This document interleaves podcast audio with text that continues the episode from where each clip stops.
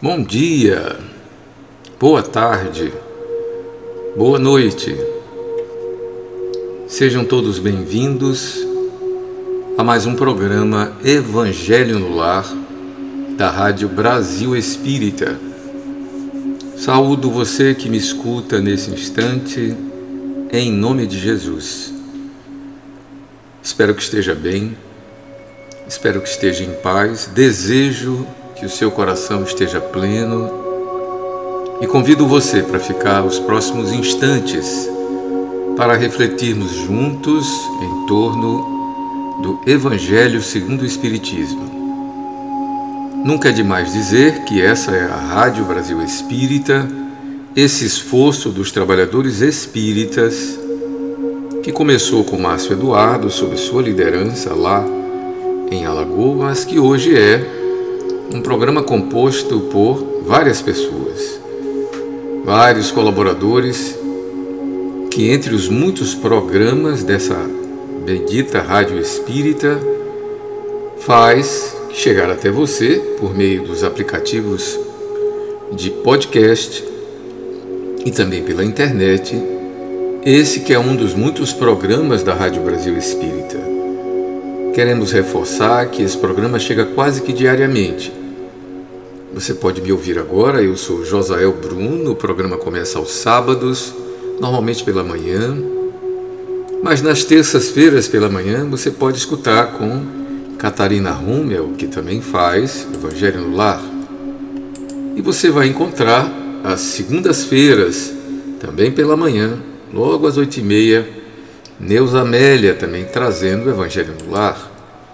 Já aos domingos, logo cedo, sete e meia da manhã, Leda Ribeiro traz o Evangelho no Lar também. E o Edson Godinho, todas as quintas-feiras, traz o Evangelho no Lar. Então, o Evangelho no Lar você pode ter nas quintas, nos domingos, nas segundas, nas terças e aos sábados. Nós estaremos aqui mais uma vez juntos, mas esse é apenas um dos programas que a Rádio Brasil Espírita traz. Você também tem a Roberta Zagueto, às sextas-feiras, à noite, com causos e contos. Tem também Descomplicando o Espiritismo com André Matos e Mauro Martini. Você também Neuza Amélia, novamente, com Espiritismos em Foco, Mãos Amigas, com Eliane Rosa, Conversando com os Espíritos, enfim, várias e várias programas sobre o Espiritismo aqui pela Rádio Brasil Espírita.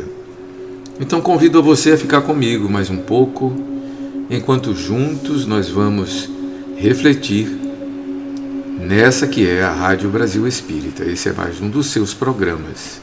Fique comigo mais um pouco enquanto nós vamos refletir em torno do Evangelho.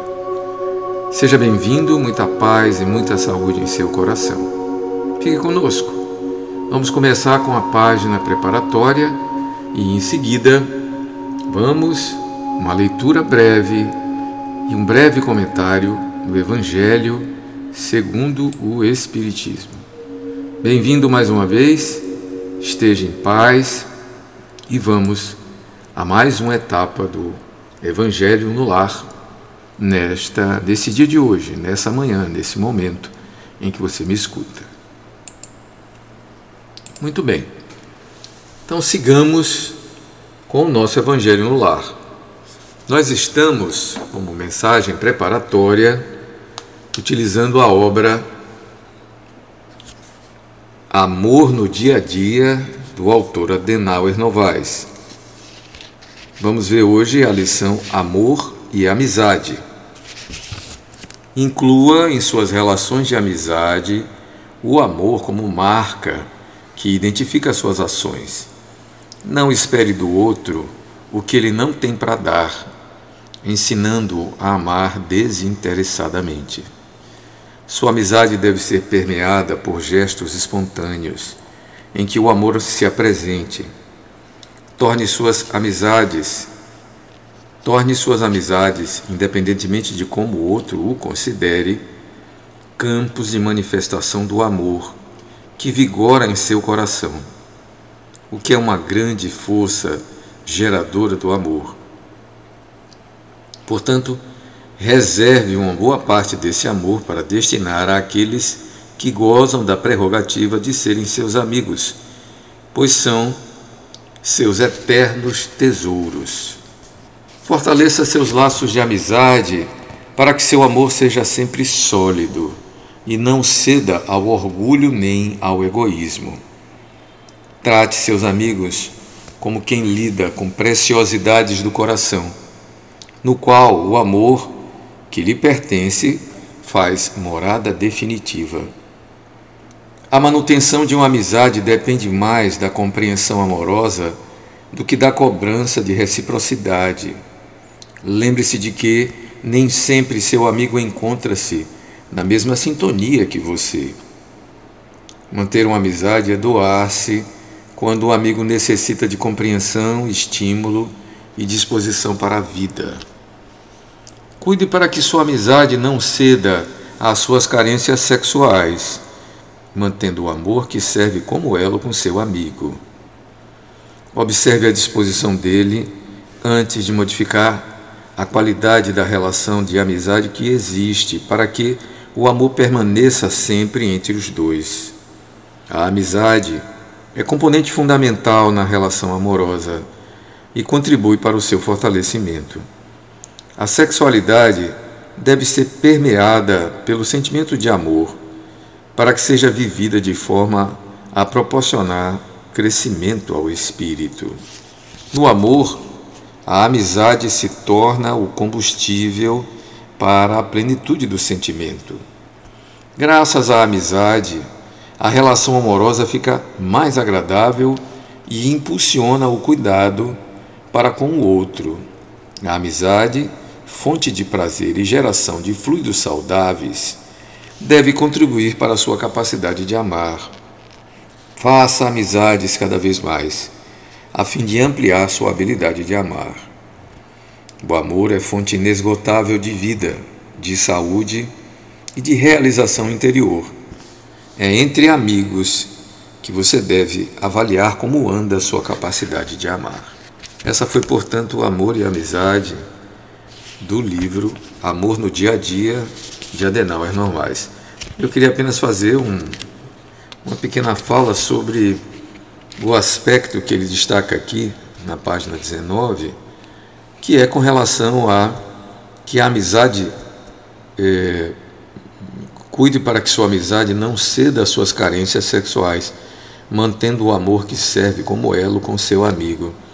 Isso é uma observação muito importante, porque Hoje em dia, com as relações entre as pessoas, começou a se estabelecer um novo tipo de relação que é a amizade apenas para a compensação sexual de um do outro. É algo interessante porque coloca o sexo como sendo o elemento é, nutridor da amizade. E o que ele coloca aqui é que a gente fique atento para que a amizade não ceda as carências sexuais. Como seres humanos, nós temos necessidades sexuais e muitas vezes pessoas solteiras elas sentem falta, né? E aí elas misturam a sexualidade com a amizade. Né? Vocês já devem ter ouvido falar os chamados amigos com benefícios mútuos, aqueles que compartilham né, as intimidades sexuais e continuam amigos, sem que com isso é, é, tenham algum compromisso de terem uma vida a dois. A questão é que, às vezes, no meio dessa amizade envolvendo a intimidade sexual, acontecem de nascerem crianças, de filhos virem ao mundo. E aí se estabelece a necessidade de se cuidar daquele que foi fruto, não de uma relação, digamos assim, estavelmente, pelo menos com compromissos duradouros, mas fruto de um acidente, né, de, uma, de um momento em que os dois estavam compartilhando a sexualidade. Isso que eu estou contando, na verdade, é um caso real. Alguns amigos aconteceram isso. Que então, a partir daí, passaram a conviver é, como um casal para justamente dar amparo à criança que nasceu. Então, Acho que essa advertência do autor é muito séria. Né? Cuide para que a sua carência de necessidade de intimidade, eh, essa dimensão humana que é a sexualidade, ela acabe eh, sendo um, um veículo para a amizade, ou seja, não use a amizade para compensar suas carências sexuais, o que é um detalhe muito curioso, porque a sexualidade ela deve, ter, deve ser permeada por um sentimento de amor.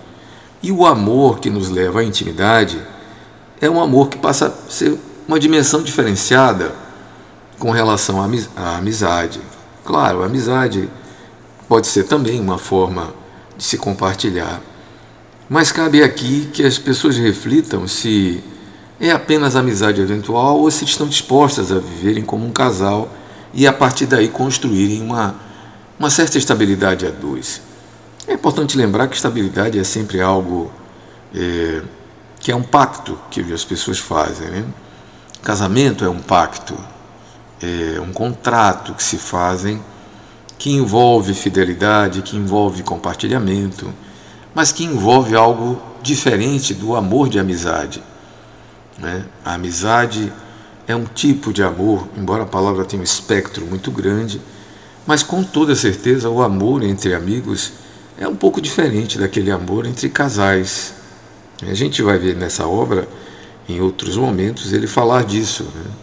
Mas essa advertência é importante, sobretudo para aqueles mais jovens que agora estão começando a espontar na sexualidade. Né? Cuidado para que a sua carência sexual ela não se torne algo que contamine a sua amizade. A amizade de amigo, o amor entre amigos, é um campo para a gente medir a nossa capacidade de amar. Sim, devemos amar os nossos amigos, mas cuide, fique atento para que a sua carência sexual não contamine a amizade. Né? Mantendo um elo com seu amigo, não transformando apenas numa um objeto que lhe sacia as necessidades sexuais, suas carências nessa dimensão humana que é a sexualidade. Então, amor e amizade, esse combustível para a plenitude, cabe aqui então essa advertência. Né? Isso que lhe atrai pelo seu amigo, a ponto de você compartilhar a sexualidade, é de fato um interesse por ter com ele mais do que apenas um intercurso. É? é bom a gente pensar no assunto. Muito bem. Então, dito isso, Amor e Amizade, do livro Amor no Dia a Dia, do autor Adenauer Novaes. Vamos agora então às nossas reflexões em torno do Evangelho segundo o Espiritismo. Vamos lá? Retomando o Evangelho da semana passada, nós chegamos ao item 11 do capítulo 12, Amar aos inimigos. Sempre bom lembrar que nós estamos naquela etapa difícil, né, da, o grande desafio que Jesus nos traz, a grande atualização em torno do amor ao próximo. Ele costuma dizer aumenta o grau de dificuldade, né? ele eleva a régua, né, o sarrafo dos é, fazendo uma comparação com os atletas de salto, é, salto em altura, né? ele coloca-nos, ele nos desafia a um tipo de amor que para nós, espíritos ainda na categoria 1, né? que ainda não atingimos a condição de espíritos superiores, que é bem difícil, né? nós ainda apegados à matéria, nós frutos de anos de condicionamento do um olho por um olho, um dente por um dente. Nós que ainda nutrimos desejo de vingança, nós, eu me recordo das, das, eh, das narrativas evangélicas que a gente vê pelas películas de cinema e agora muito comum também pela televisão, né? Nos quais Jesus é colocado como aquele homem bondoso e que está disposto a morrer por aquilo que acredita, e convoca todos os seus seguidores a irem pelo mesmo caminho.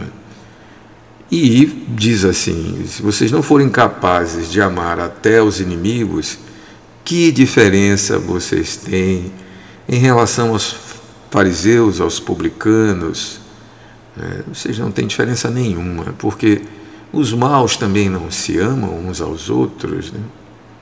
E se vocês só saudardes aqueles que vos saudam, que mais, que diferente vos fazem? Né? Os fariseus não fazem o mesmo. Né? Sede, portanto, mais amorosos do que ele, é o que ele diz no final das contas. E ele então nos propõe amar os inimigos, entregar a túnica, oferecer a outra face, caminhar outros dez mil passos, não resistir ao mal que nos queiram fazer, dar ao que te pede, é, não é, se esconder daquele, eu entendo assim, não se esconder, né, não fugir daquele que lhe pede emprestado, ou seja, entregue-se, mesmo que aquele se apresente com você como um desafeto, como inimigo. Né? Kardec, muito racionalmente, o senhor Hippolyte Leon Denis Arrivail, Kardec, que aos cinquenta e tantos anos entra em contato com o espiritual e aos 54 e até que ele falecesse, ele traz esse conhecimento novo, essa atualização dos ensinos morais do judeu Jesus, né, nos traz uma percepção diferente. E é esse esse capítulo que nós estamos lendo, o capítulo do grande desafio com relação a amar os inimigos. A gente viu a fala de Fenelon no capítulo anterior, no item 10, que falava sobre o ódio, e agora nós estamos no item 11, que é o duelo.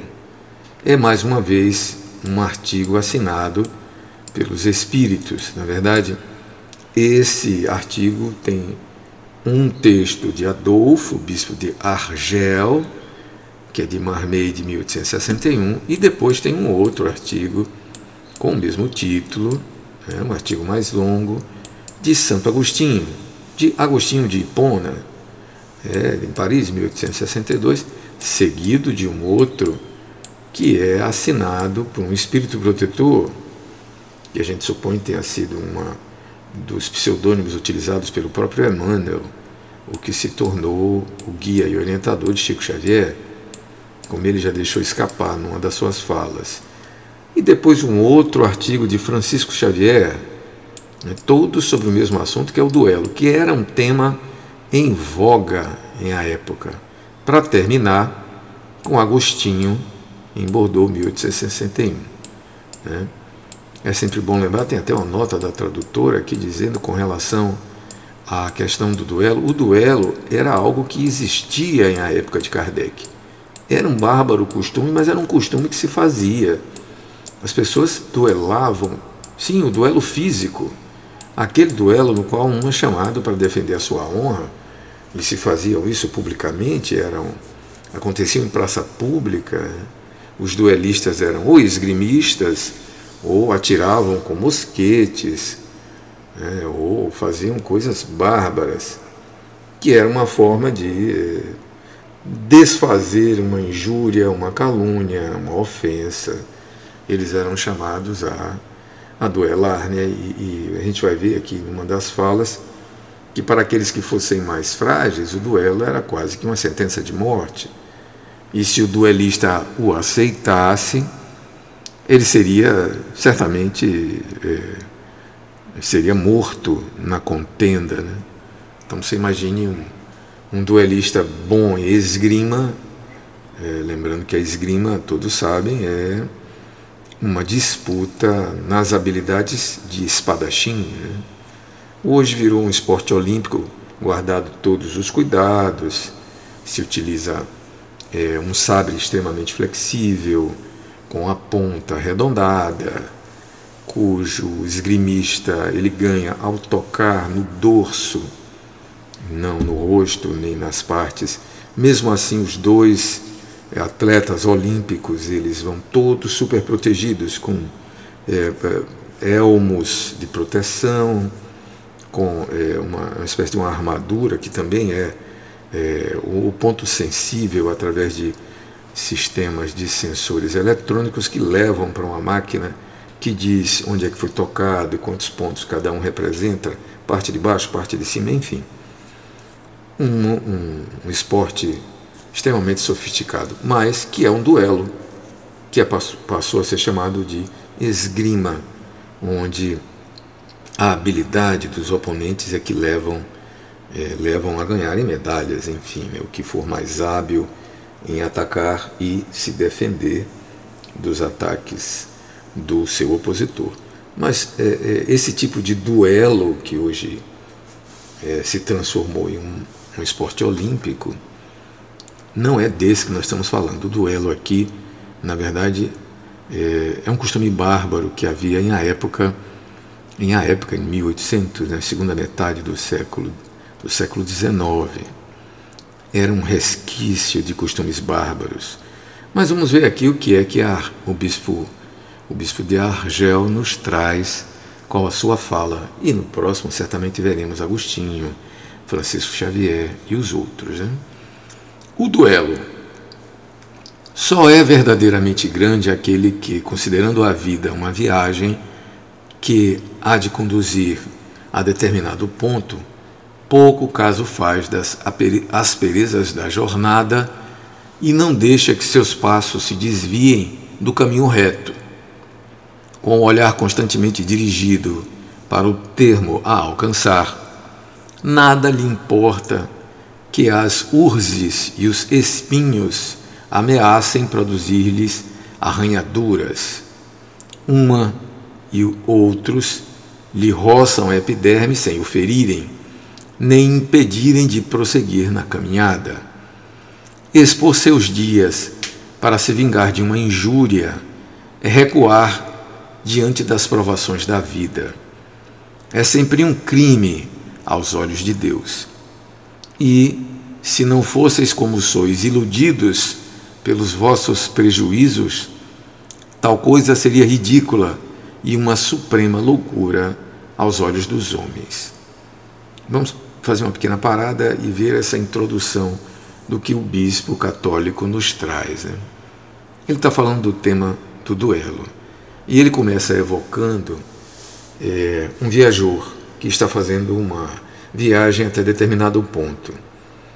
E como viajor, ele se focando no destino a que ele se pretende alcançar, ele faz pouco casos, ele coloca em condição é, inferior as dificuldades da jornada, as asperezas do caminho, as pedras, os espinhos né, que estão no seu caminho, pelos quais ele terá que passar, né, as coisas que vão atrapalhar os seus passos, as rudezas da própria jornada, focando naquilo que ele pretende alcançar, ele dá pouca importância ao que ele chama de urzes e espinhos, ou seja, às urtigas e aos espinhos né, que estejam em seu caminho. A imagem que me vem na cabeça é dos boiadeiros nordestinos. Eu trago, eu trago a figura para aqui, para o meu Nordeste. Né? É muito comum que os fazendeiros, na verdade, que os vaqueiros, né, conduzem o gado por meio, muitas vezes, da caatinga, encontrem é, aquela vegetação espinhenta. E para se protegerem, eles usam o gibão, a jaqueta de couro, as proteções nas pernas feitas de couro, é, inclusive um chapéu de vaqueiro que também é feito de couro, para impedir que essas, esses espinhos, essas urtigas, né, essas coisas o machuquem. Então ele vai preparado para encontrar a aspereza da caminhada. Então ele leva a sua comida, ele leva a sua água para aguentar as dificuldades da jornada. É isso que ele quer dizer. Então, as arranhaduras que lhe roçam a epiderme sem o ferirem não o impedem de prosseguir sua caminhada. Então, expor seus dias para se vingar de uma injúria, aí ele começa a entrar no assunto que lhe cabe, que é o duelo. O que é o duelista? O duelista é o cara que quer se vingar, ele quer ir à desforra, é aquele que quer, muitas vezes, desviar-se do seu caminho, desviar-se do seu propósito, para punir aquele outro que lhe ofendeu de alguma forma. E aqui o bispo adverte: vingar-se de uma injúria é recuar de uma provação. Em vez de encarar aquela injúria como uma provação da jornada, ou seja, como um dos espinhos, uma das urzes, ele se volta e entra em briga, por exemplo, com o espinheiro, né? O que lhe tira o foco da sua jornada, que lhe rouba a atenção, que lhe seduz a um hábito que é o hábito de um olho por um olho, um dente por um dente, uma vingança por uma vingança, né? uma perna por uma perna. Ele irá de me pagar pelo que me fez. Quer dizer, o que é que ele está sugerindo? Foque no seu propósito e esqueça essas que são provações da vida. E mais, aí ele coloca a linguagem religiosa de um bispo católico, obviamente, e aqui a gente acata isso, né? É um crime aos olhos de Deus. Né? Se não fosseis iludidos pelos vossos prejuízos, tal coisa seria ridícula e uma suprema loucura aos olhos dos homens. De fato, ao colocar uma luz aqui como espíritos imortais, que teremos muitas e muitas encarnações, que estamos aqui num processo de aprendizado, cada dificuldade aponta para algo em nós que precisamos melhorar, como uma inabilidade a ser superada, isso seria loucura. Né? Olharíamos para aquela provação não, não como algo que nos impede de prosseguir para a nossa jornada final, mas como um obstáculo a ser superado, apontando para nós o que precisamos melhorar. Muito bem. Há um crime no homicídio em duelo, prossegue o bispo de Argel. A vossa própria legislação reconhece? Lembrando que nós estamos falando de uma mensagem de 1800, tá? 1860, 61, 62, tá? Então vamos lá. Há um crime no homicídio em duelo, a vossa própria legislação o reconhece. Ninguém tem o direito, em caso algum, de atentar contra a vida de seu semelhante. É um crime aos olhos de Deus, que vos traçou a linha, que vos traçou a linha de conduta que tendes de seguir. Nisso, mais do que em qualquer outra circunstância, sois juízes em causa própria Lembrai-vos de que somente vos será perdoado conforme perdoardes. É.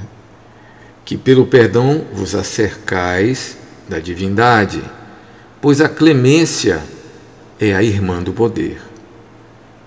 Enquanto na terra correr uma gota do sangue humano, vestida pelo irmão, desculpe, pela mão dos homens, o verdadeiro reino de Deus ainda se não terá implantado aí o reino de paz e de amor que há de manir para sempre do vosso planeta a animosidade, a discórdia e a guerra.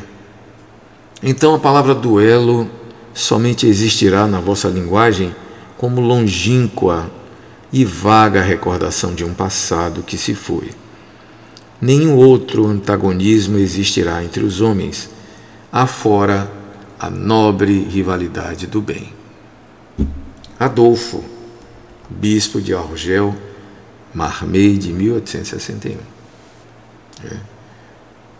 Acolho e acato a fala do Adolfo, mesmo em 1861, muito bonita, muito adequada, um convite à nossa reflexão, traz para nós um apelo de um religioso católico, um bispo naturalmente, da cidade de Argel, e que nos traz uma reflexão muito profunda. Né? Uma leitura atualizada é importante porque a gente contextualize. Primeiro, o duelo já não é mais permitido. O duelo enquanto dois homens se duelando, se esgrimando, utilizando qualquer tipo de arma. Aí você vai falar bem assim, mas a gente não recebe quase todo dia é, pessoas que tiram a vida das outras. É, estamos agora, esses dias, duas pessoas é, disputando um jogo de sinuca em Goiás e eles perderam o jogo e foram, digamos assim, feitos, fizeram bullying com eles, né? fizeram é, uma injúria, pode-se até admitir que aconteceu isso, que eles foram depreciados. Eles então saíram aborrecidos do lugar e voltaram com armas, escopetas, né, e simplesmente revidaram. Olha aí o duelo.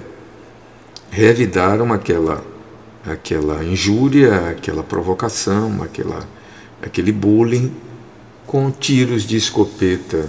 E sete pessoas foram barbaramente assassinadas, né, com tiros no rosto, com tiros no corpo. Entre elas, um, uma adolescente que fugia e foi alvejada pelas costas. Né? Um momento de fúria, um momento de total descompensação.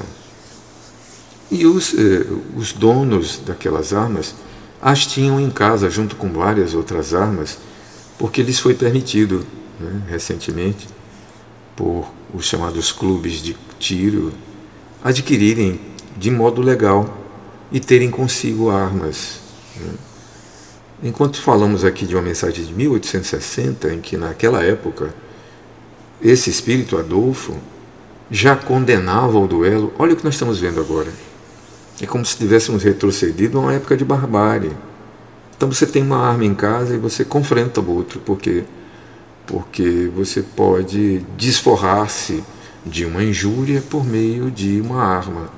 E o que era o duelo se não isso? Eram duas pessoas querendo é, se sentiram ofendidas e resolveram é, decidir essa disputa, é, brigarem em praça pública utilizando, vamos supor, um florete, né, utilizando um floretinho, utilizando é, uma arma branca. Né? A gente vê essas narrativas de pessoas embriagadas que sacam armas brancas. Né? Aqui no Nordeste se fala muito de puxar a peixeira né? e partir para resolver com a arma. As informações que nos chegam geralmente são pessoas que estão alteradas pelo álcool ou por outras drogas e que resolvem vingar em si. De fato, no duelo há sempre uma tentativa de vingança. Né? Em aquela época, 1860, em Paris, onde isso aconteceu, desculpe, nesse caso em Marmeide, né, que também é na região europeia, se a minha memória não fala, Marmeide é na França, é, era proibido. E aquele que matasse o outro, mesmo numa contenda, digamos, aparentemente justa, porque é o que se supunha no duelo, né, que dois homens usassem as mesmas armas, e eles se expusessem a agredir um ao outro usando armas. É, o duelo podia acabar com é, um pedido de desculpas ou com a rendição do outro, ou podia acabar em morte. Aquele que fosse mais forte aplicaria um golpe, digamos, indefensável no seu oponente e lhe tiraria a vida. Já naquela época, o homicídio perpetrado pelo duelo era crime e a legislação considerava homicida. Né? Ninguém tem o direito de atentar a vida do outro. Você pode alegar, ah, mas houve uma privação dos sentidos. A nossa legislação dá atenuantes e dá agravantes para os casos em que uma vida é tirada. É, os, o caso é levado à justiça e diante da justiça o que é que acontece? os advogados vão fazer as suas argumentações e um júri popular, pelo menos no Brasil é assim, é um júri geralmente de pessoas ímpares, né, de pessoas da sociedade. Eu mesmo já fui convocado algumas vezes para compor o júri aqui da minha cidade. E lá as pessoas são colocadas e se faz uma, um debate público em torno dos fatos que aconteceram, das motivações e um advogado de defesa ou da própria do próprio sistema judiciário ou um advogado de acusação contratados do sistema ou contratados, né, que são os promotores e os advogados dativos, eles expõem os seus argumentos à luz da lei. Há um código penal e esse código ele é evocado. E depois de algum debate, os Outros homens que fazem o pleno do júri vão a uma sala e eles decidem, né, culpado ou inocente. E no final, o juiz lavra a sentença, se é culpado, vai cumprir X tempos de internação no sistema prisional. Se são inocentes, são liberados ali mesmo. Né? Se é inocente ou se são, dependendo do número dos réus. Bom, mas enfim, continua e a justiça evoluiu aos dias de hoje, agora que estamos no século XXI, para dar a cada um de acordo com a proporção do seu crime. Né? E nos casos dos crimes contra a vida, as tentativas, as injúrias e os homicídios de fato são julgados por outros membros da sociedade iguais a ele, homens e mulheres, né? geralmente pessoas é, maduras, elas são chamadas para decidir. Então evoluímos, mas em aquela época já era crime o caso do duelo que tirava a vida do outro. Uma visão em cima das falas do Cristo, a partir das falas do Cristo que nos propõe perdão, que nos convoca a amarmos até os inimigos, coloca ainda mais a gravidade da questão. Né?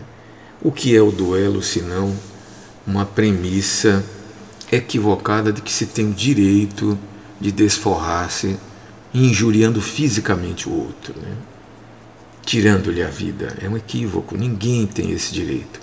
E a própria legislação atual humana reforça isso. Né? E o, o, Adolfo faz uma, uma, é, faz uma fala aqui de que a clemência é a irmã do poder. O perdão nos aproxima da divindade, de fato. Mais ainda, nos fará construir na terra o reino que nós esperamos. Né? Eu não sei se a palavra reino é adequada, mas ela simbolicamente representa o que o Cristo dizia, a boa nova, o reino dos céus, já que na época era a época dos reis. Né? A gente poderia pensar hoje talvez um outro sistema, mas um sistema político no qual é, não houvesse mais o homem lobo do homem, o homem que mata o homem. Ele diz aqui, né? Enquanto houver um, uma gota de sangue vertida pelo outro homem, esse reino de paz, esse sistema político de paz e de amor, ainda não terá sido implantado. Temos que banir da terra a animosidade, a discórdia, a guerra. E é esse ponto que eu quero chegar, porque adiante um dos espíritos, me parece que é Agostinho, ele coloca que a guerra não é mais do que o duelo entre as nações. É um duelo coletivo. É o mesmo princípio. No, no futuro, nós olharemos para o passado e olharemos para o duelo como sendo uma vaga recordação de um passado que ficou para trás. Né? Nós precisamos entender que caminhamos para uma condição de espíritos cada vez mais superiores dispostos mesmo até ao sacrifício uns pelos outros. Ficamos por aqui e eu convido a você para que nos unamos em prece para aqueles que ainda veem no duelo, na guerra, na desforra, algo que vale a pena. Né?